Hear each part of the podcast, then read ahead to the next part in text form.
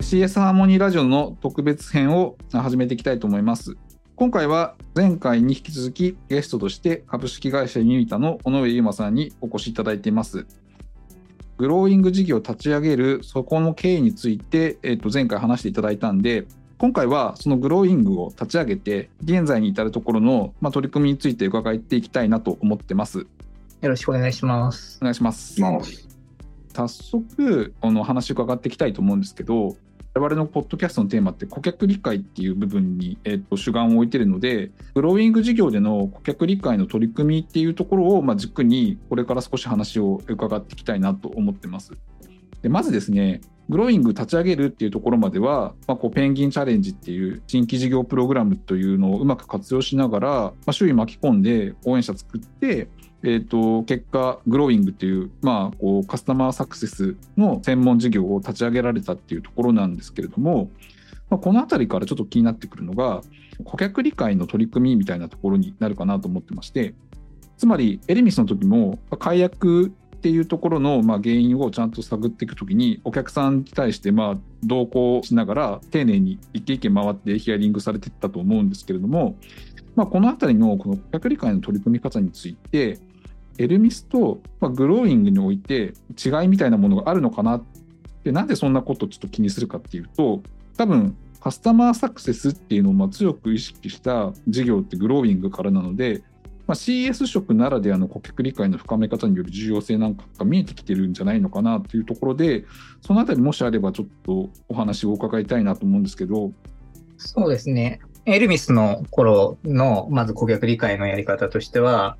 エルミスが対象としているお客様の事業ドメインがですね、あの、情報システム部門っていうところで、システム運用とかされていらっしゃる方がメインのお客様そうでしたと。で、私どもの会社ではですね、あの、運用っていう部分で言うと、そんなにこう自分、自分の会社内でですね、運用しているっていうようなことはなくて、当時あの、オンプレミスのシステムを販売しているっていうような会社だったんで、システム的にはお客さん先に全部あると。いうような形だったんで、運用ってどういうものなのかっていうのは、あんまりこう、社内で知ることができないような状態でした。なるほど。新人研修の時とかにデータセンター研修とかで、あの、1日だけあの体験するとかあったんですけど、そういったところでちょっとやるぐらいでちょっとわかんない部分があったので、エルミスが対象としている業務領域の、その、考え方の ITIL っていうものの普及団体の方に所属して、で、その中で、その研究会とかをやる中で、そういう運用に関わっている人たちと会話したりだとか、うん、その研究したりすることで、えー、お客様の課題感っていうものだったりを理解していくみたいな活動を実施しておりましたっていうのが、エルミスの頃の顧客理解のやり方ですね。あとは実際のエルミスのお客様のところに行って、まあ、お客様からヒアリングするっていうような形になります。で、翻ってグローイングですね。はい。グローイングの方は、まずサービスを作る段階で顧客理解してないと、そのサービスは作れないと思うんですけれども、そこのペルソナは、私自身がペルソナっていうようなところで最初作り始めましたと。それはエルミスのカスタマーサクセスをやっている自分が困っていることを解決するツールを作ろうというところで、自分自身が欲しいものを作ると。逆に自分が使わないだろうなっていうような機能は作らないと。うん、いっぱいこう機能を作っても多分全部使い切れないだろうなって思うようなものに関しては作らないというような感じで、えー、サービスの開発を進めていきました。で、えー、サービスのローンチできまして、お客様ご契約いただいたというようなタイミングからはですね、お客様と会話して、で、でお客様の理解を深めていくっていうところと、やっぱりその外部のコミュニティですね、に、え参加することによって、えー、勉強していくっていうところですね。で、プラスですね、そのお客様と話すときに顧客理解するときに、こう、エルミスと違うのは、グローイングのお客様って事業部門の方々なので、お客様のビジネスを理解する。お客様の業界を理解するっていうところもやるように、えー、意識して実施してます。例えばその、基本的なところで言うと、お客様のホームページを見て、そのサービスの説明だったり見たりだとか、あの上場されてる企業とかですと、IR とかで中継の計画の資料出されてたりすると思いますので、そういったところを見て、その会社全体の状況だとか、集計で何を目指しているのかとか、で、その中から、そのお客様の事業が何を期待されてるんだろうみたいなところを、お客さんの立場になったつもりで考えて、で、会話するみたいなことを意識してやるようにはしてます。っていうようなところでちょっとそのアプローチがエルミスの時とグレイの時では違うかなっていう形でやってます。今の話聞いてるとエルミスの時って結構そのなんでしょうそのシステム知見とかあのまあ勉強して学んだことっていうのをなんか活かせる範囲大きそうですけどグローイングになると結構お客さんそのものを知らないと通用しないみたいなことが増えてきてるんで顧客理解の深め方というか顧客理解に対して費やす時間みたいなのはなんかグローイングの方が増えてるし大変なんじゃないかなみたいなことも思ったんですけどその辺どんな感じですか？結構でも社会人経験がそれなりにこう10年以上経っている状態で事業を開始してるっていうのと、エレミスでこうお客様と話すっていう時に、あの全体としては情報システム部門が多いんですけれども、うん、それ以外の事業部門のユーザーの方も少しはいらっしゃったので、そういったところで、まあいろいろこう、総合的に経験を積んできてたので、ある程度は理解すってできてるんじゃないかなっていうふうには思います。なるほど。その、社内とかでもいろいろやってたので、その、エルミスの事業の中で開発だけやってたわけじゃなくて、その事業を立ち上げる中で、ウェブマーケのコンテンツ作ったりとか、その数値の設計みたいなところのも一緒に携わって管理したりだとか、あとはそのサポートの部分もやりますし、まあ、あの、プリセールスっていう形でお客様に提案もやったりだとか、あの、新規事業なんで何でもやんなきゃいけなかったんですけど、逆に言うとこう、全部なんとなく大体わかるみたいな状態だったんですね。なので、こう、お客様がやられてることとか、もうなんとなくわかると。多分こんな感じのことで悩むんだろうなとか、っていうようなところはありました。ただ、その、やっぱり事業部門の方とかに入っていくと、そのお客様の、なんですかね、提供してるサービスはいろいろあるので、まあ、思いもよらないこう課題みたいのが 出てきたりするんですが、うん、まあ、新鮮な驚きでも、そんなことをやるんですね。とか、そういうところまで管理されてるんですね。とか、なんかそういうようなことが出てきたりしますね。うん、なるほど。クローイングの方がこう実践っていうかお客さんとの向き合う場数が増えれば増えるほど CS としてのレベルが上がっていくところにつながるんじゃないかなみたいなことも思うんですけどどんなイメージですか？その結構前回の話でも現場に行ってなんぼみたいなあの発想は尾上さん自身も強く持ってるっておっしゃったんでやっぱり顧客接点とか頻度みたいなことって意識して動いてるのかなみたいなこともお話伺ってると感じるんですけど。そうですね。あの、お客様と、あの、打ち合わせだとか、いろんなお客様の導入とかに携わっていたりする中で、経験を積めば積むほど、なんか、共通項みたいな見えてきたりで、うんうん、あとはそれをあのメンバーにいかに伝えられるように教育コンテンツとか作っていくのかとかいうのはちょっと今の課題ではありますけど、自分の中では結構落とし込めてきてるかなっていう感覚はありますね。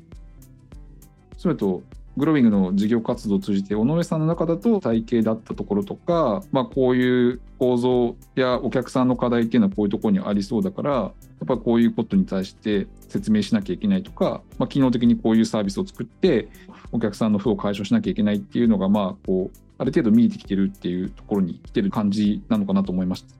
であの改めて伺いたいんですけど自分の中である程度腹落ち感持って体系立つようなところを、まあ、作っていく時にどの辺を顧客として深く知らなきゃいけなかったかなみたいなのって振り返るとどう思います？プロセスマネジメントみたいなお話もあったんで割と業務プロセスみたいなところを意識されたりとかしてたりするのかもしくはお客さんの発生する課題みたいなものなのかお客さんの先のエンドユーザーの情報なのか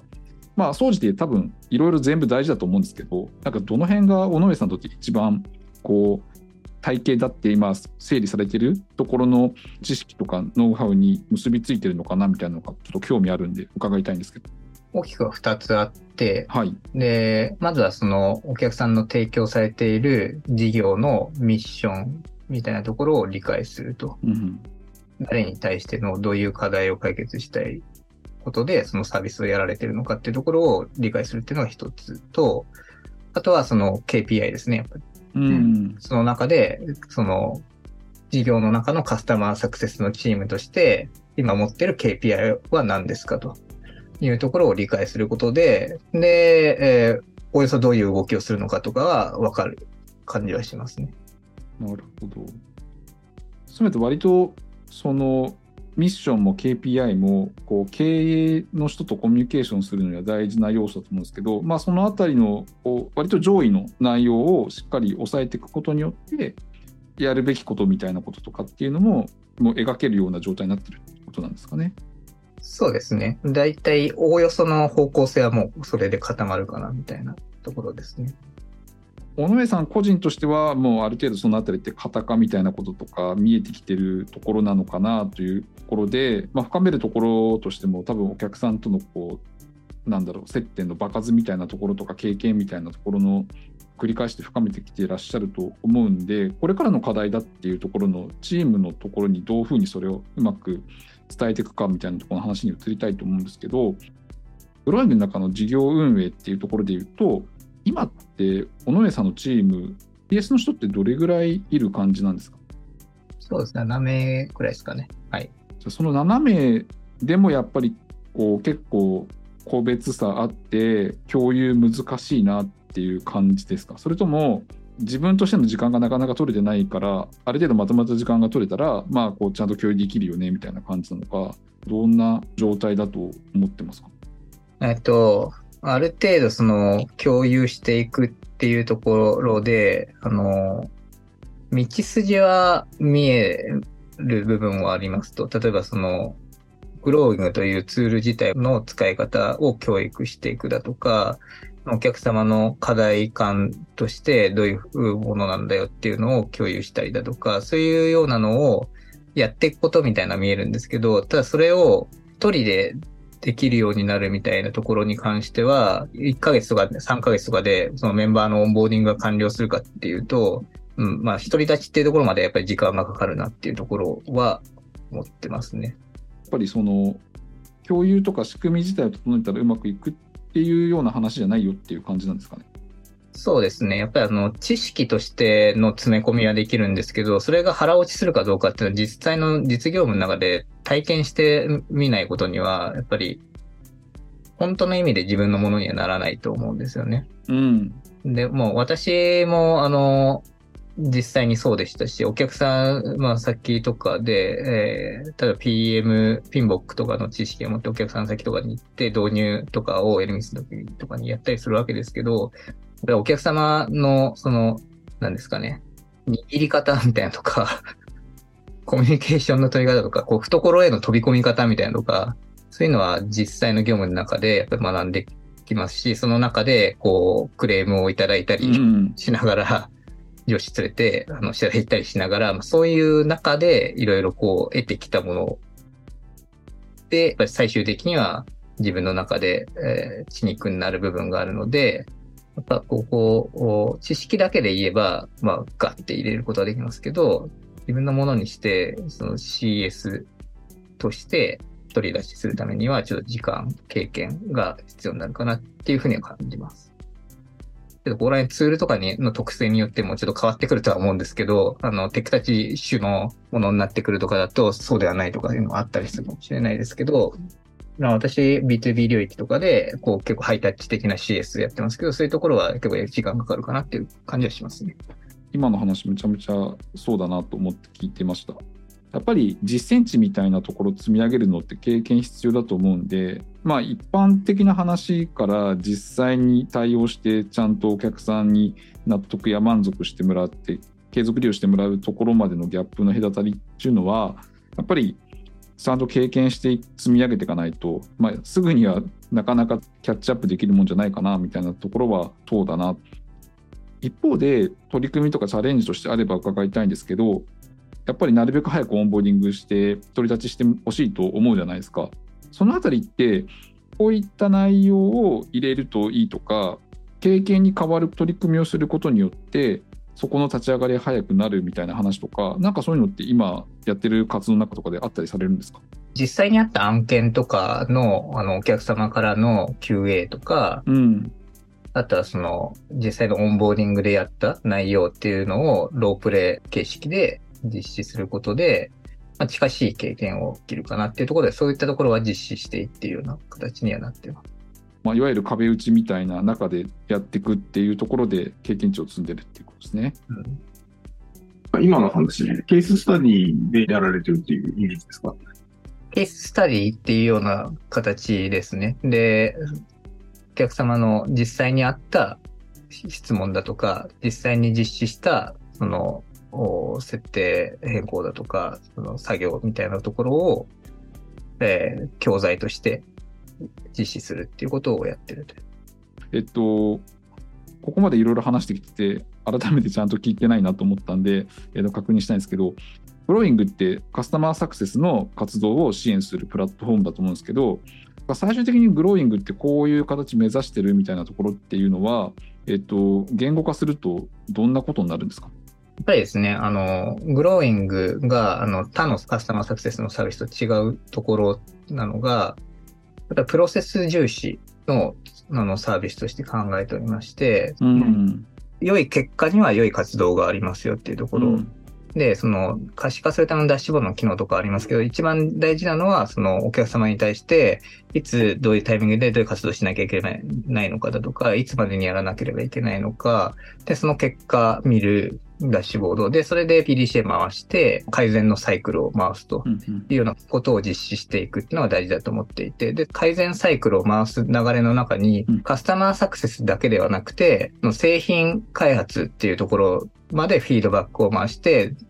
事業としての全体のサイクルを回していくっていうところを、グローイングとしては、あの、実現していきたいという形で、機能開発だとかを実施していると。ありがとうございます。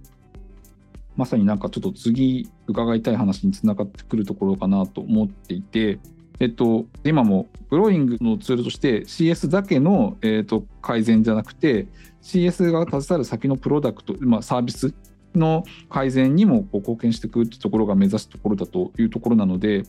まあ、いわゆるサクセス自身の話で言っても、まあ、こう現場向けとかのライトサクセスと、まあ、経営にまで刺さっていくディープサクセスのように2つそのサクセスとしてのこう狙いどころがあるような気も今話聞いて感じたんですけどこの辺っていうのは CS の先としてやるところと今の CS 自体で提供するところっていうのはなんかこう考えが変わったりするものなのかグローイングという共通的なプラットフォームの機能で全て賄えるのかその辺ってどんな作りになってるんですか？えっと、グローイングで、まず、その CS のプロセスのライトサクセスってところがまず実現できるような形になっておりますと。はい。で、その周辺につながる部分ですね。か例えば開発へのフィードバックだとか、はい。またその営業だとか、まあ営業からのその商談受注後の引き継ぎだとかいうような周辺のプロセスがあると思うんですけども、うん。まあ、ここら辺に関しては、あの、別サービスと連携していくみたいなところを重視して考えていますと。なるほど。で、そこら辺が一括でつながりやすいのが Salesforce のプラットフォームだと思っていて、グローイングも Post.com っていうプラットフォーム上で開発されていたりして、えー、Salesforce 系のサービスとはつながりやすいですよみたいなところ、うんうんうんまあ、Salesforce なくても使えるんですけど、はい、そういったところとの親和性も非常に高くなっていると。ああ、なるほどですね。ああ、わかりました。つまりとグロービングとしての価値は、まあ、カスタマーサクセスに、えっと、特化していつつも、ちゃんと経営層やその周辺に対してまでの価値提供できるところの仕掛けはもうあるよっていうところなのかなと思いました。で、そういう意味で言うと、まあ、そのあたりって今、ちゃんと住み分けして、あの自分たちでやるところと、まあ、パートナリングするところを分けるっていうのがまあ大事なポイントなのかなっていうふうに聞いてて思ったんですけど他にもなんかこういうところって実はグローイングの作りとしてポイントや、えー、と特徴ありますよみたいなところがあれば伺いたいんですけどなんかありますかそうですね。あの、CS 系の業務やると、やっぱり先ほど言ったように、あの、周辺の業務に、まあ、CS からいきなり始まることはないじゃないですか。その受注してから始まって、その受注後のお客さんとの関係性っていうところになるんで、まあ、当然その前段階のセールスっていうところがあったりだとか、バックエンド側のそのシステム運用っていうところで、その提供しているサービスの運用さしている部門との関わりだとか、そのサービスの活用ログみたいなのを取ってきたりだとか、それいろいろこう接続するデータっていうのは CS の中で活用するデータっていうのがいろいろあると思うんですけども、そのデータをおグローイングに統合していくっていうようなことをやるときに、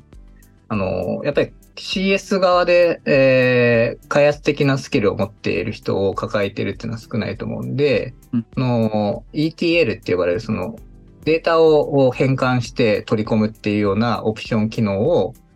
えーノンコーディングできるやつが備わってますというところですね。なので、その、容易にですね、うんお客様の各種情報をですね、取り込んでグローイング上で一元管理して見ることができるようになってますよっていうのが、まあ、ひもう一つ特徴があります。すべて接続のしやすさっていうのはかなり意識されてると思うんですけど、そこはもうノーコードでできるってことは、普通の CSM の方がこういうデータ紐付けてみたいみたいなことがグローイング上でやると、ほぼマウス操作みたいなところで、そういったつなぎができて、こう管理ができるっていう、そんなイメージであってますか？そうですね。あの、実際のところで言うと、あの、エエクセルが使えるレベルぐらいですかね。あー Excel 使えればできますっていうですね。っていうようなレベルですね。Excel で関数使えるとか、そういうぐらいの人であれば、あの、取ってくるデータのソースがどこにあるのかっていうのと、それをどこにつなぐのかっていう、その、ドラッグドロップでつないで、細かくなんか集計するみたいなことは、その Excel の関数みたいな感じで書くと、実現できるようになってると。なるほど。多分それぐらいのリテラシーなんで私でも使えるんだなっていうのが分かりました。ありがとうございます。えっ、と、グローイング自体のその作りみたいなところとか、今まの話で分かってきたところではあるんですけれども、システム的にはこう他社システムも含めて、まあ、セールスフォースのフォースドットコムで作ってるんで、まあ、それ上にあるサービスとかだと連携しやすいみたいな話を伺ってきたんですけど、グローイングの事業リソース全般みたいな話で言ったときに、そのグローイングが目指している提供価値を実現するために自社内でこれは完結してやりきりたいというところとここはまあ他社の力をやっぱ借りてやった方がいいよねみたいなところが、えーっとあると思うんですけどその辺ってどういう住み分けされてるのかなっていうのをちょっと伺いたいんですが。はい。えっとですね、自社内でまずやりたいっていうところに関しては、あの、お客様、CS 部門の方々だったり、そのお客様事業っていうところの価値を最大化するっていうところの部分をお自社内ではやりきりたいと思ってます。うん具体的には、その、お客様のカスタマーサクセス部門の中の KPI 達成のためのおコンサルも含めたりだとか、あとはその、世の中にそういったえーカスタマーサクセスの知見を広めていくみたいなところの、えー活動だったりだとか、そういうようなところも含めてツールだけじゃなくて、そのサービスとしてカスタマーサクセスの方々を応援するっていうようなことを実現していくところを自社でやりたいと。で、他社の力を借りるべきだと思っているところに関しては、まあ、先ほどの部分にもありましたけれども、そのカスタマーサクセスう以外の方々が使用するようなサービスっていうようなところに関しては、別のサービスとうまく連携させることによって、た専門のやっぱり機能がいろいろあると思いますので、例えばセールスの人は SFA なりを使ってえ実現していただくっていうようなところで、そこから先のとつながる部分っていうところと、グローイングっていうところの部分で進み分けるっていうようなことはやっていきたいかなと思っております。今のところやっぱサービス連携の部分はできない領域は任せるっていうところであのさっきお話伺ったところがやっぱ大事なんだなっていうのを改めて感じました。からちょっと例えばの話なんですけどとはいえ今グロービングの事業っていうので言うとそのリソースとしてまだそんなに大規模な人数で関わってる事業ではないと思うので実際にオペレーションしていく時とかにリソース足りなくなるようなこともあるのかなとかって思うんですけど営業さんとかこうパートナー増やして各班増やしたいとかそういったところっていうのは考えとかあったりされるんですか？